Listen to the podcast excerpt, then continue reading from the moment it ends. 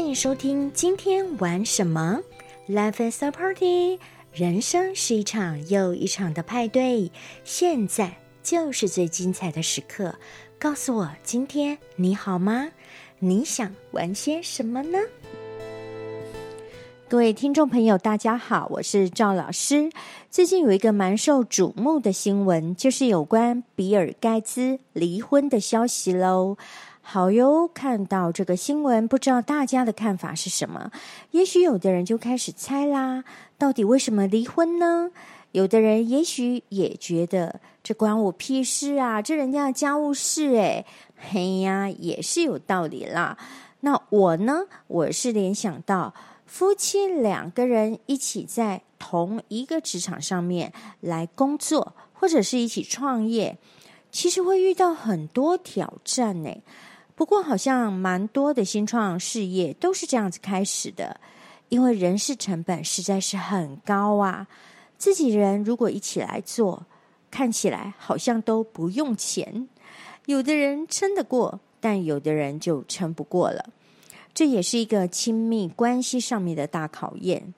有的夫妻啊，就这样吵吵闹闹，也过了一生，也撑起了一个事业啊。好哟，我们这一集就来跟大家聊聊有关中年夫妻与婚姻的这件事喽。邀请到知名的职场分析专家、清大心理研究所邱文仁来跟我们分享，听听他怎么说。大家好，我是邱文仁。今天要谈的是 Microsoft 的创办人比尔盖茨离婚的消息哦。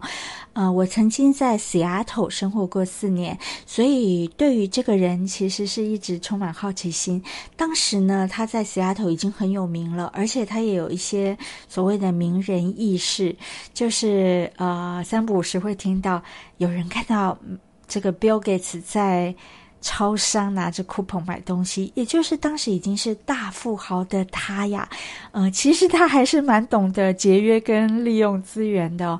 再来，他娶的太太也跟川普这类的名人不太一样，他娶的太太是他公司的员工，是当时的行销经理玛琳达。玛琳达在一次数学游戏的竞赛竞赛中赢了他的老板。也赢得他的心，所以他们结婚了二十几年，生了三个孩子。现在最小的孩子十八岁，然后他们最近哎忽然决定离婚，然后公开跟大家讲说，他们对于婚姻生活已经觉得没有办法继续生活下去了。但是为了他们会用友好的方式继续相处啊。好，关于这个新闻，其实这几年。一直在研究心理学的我，其实有一些看法。那在这边也可以呃，提供给大家一些不同的视角来看这个事情。首先，我们要讲到婚姻，其实从心理学的角度啊，呃，我必须讲，其实婚姻制度它原本是不太符合人性的，哦，它。不埋藏在人类的基因里面，为什么呢？因为其实，在原始的社会中，男人出去狩猎，女人在家里负责生养后代、照顾后代。其实，男性跟女性的合作是开始于他们共同想要把人类的基因传递下去嘛。所以在这种背景之下，你会发现说，所谓的男性呢，他其实是。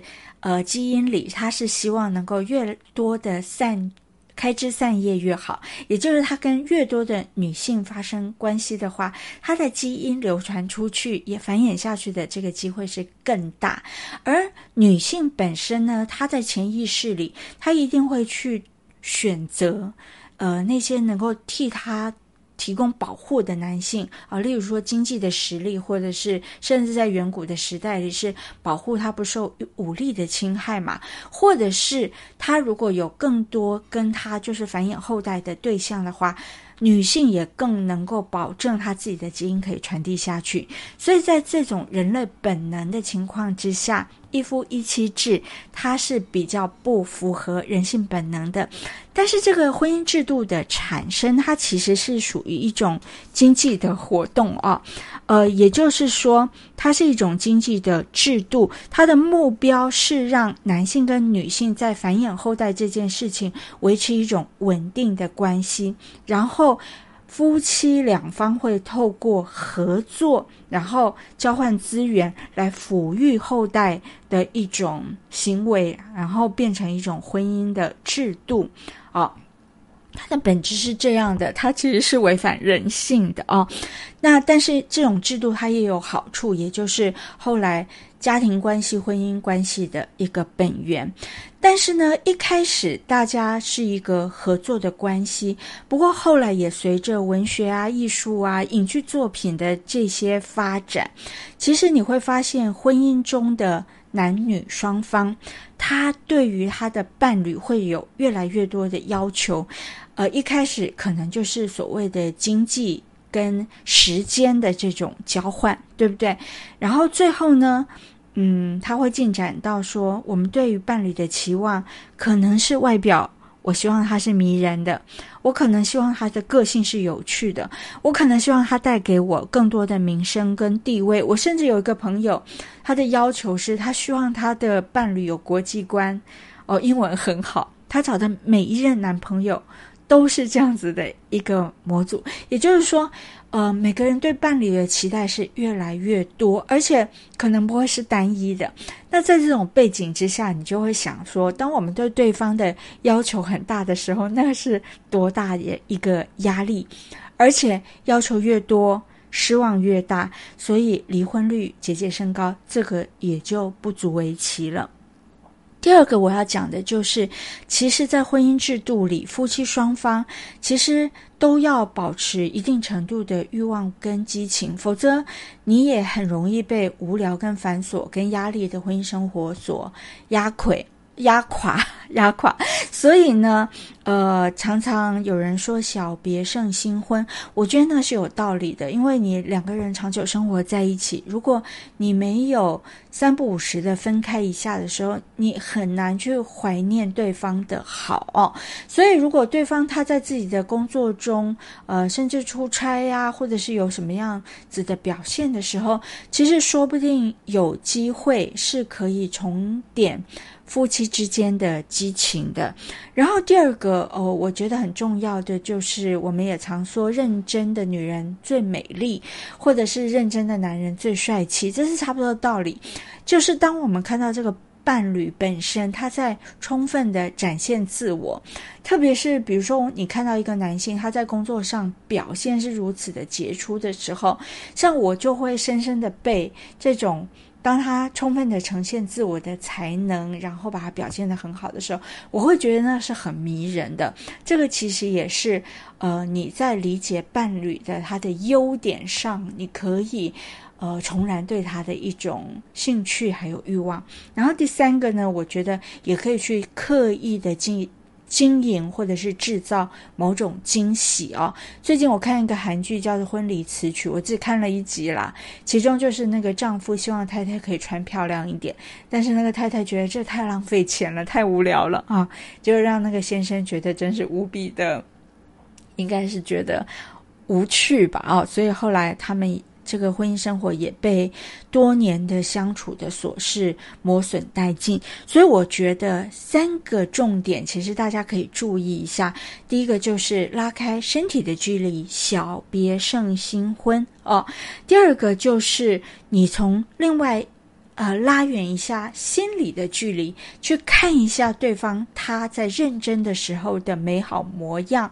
呃，我觉得认真的你最美丽，其实这也是一种很好的策略。第三个就是刻意的去制造惊喜，创造一些新鲜感。我相信对于这个婚姻的彼此之间的热情重燃都是有帮助的。好，当然呃，在这件事情上也会有人铁口直断的说，这个富豪 Bill Gates 他是不是？已经出轨了，我想这个一般人也不容易知道吧，因为他们目前其实对这件事情是相当低调的啦。那我想讲的就是说，在这个时代里，其实社会的一个文化都在鼓励个体追求自己的快乐嘛。那这个就是我们所谓的消费主义的时代。那在消费主义的时代，其实每个人都会特别重视自己的需求。强调突出我自己呃的才能，然后满足我个人的愿望啊。所以呢，在婚姻生活中，若已经对这个婚姻的生活产生厌倦了，那就会有人他希望在他中年的时候。哦，甚至更早早一点，他是不是有机会可以重燃自己的活力？那甚至是透过刺激外界的刺激来让自己的活力，呃，再次的展现，或者是满足他的对人生更多的一个好奇心啊。可是像我刚刚讲的一些关键字，包括像活力啊、刺激啊。好奇心，这个如果没有经营，都不太容易在婚姻中会得到哦。所以，呃，我觉得像 Bill Gates 跟 Melinda 他的离婚，呃，在我的角度看来，我觉得这似乎像是一个盟友的解离哦。当他们。呃，已经完成了他们觉得重要的人生任务。他们也生了三个孩子，而且他们彼此之间，呃，就是小孩子也都长大了哦。这个时候，他们想要各自追求想要的生活，这可能是已经都拥有事业跟财富的双方，让自己。未来的中年以后的生活可以过得更自在的方法吧。我想这个就是我对这件事情的看法。呃，谢谢你的收听。那希望我的看法也许也可以激荡出您不同的想法。那谢谢你的收听，我们下次再见。谢谢文人的分享。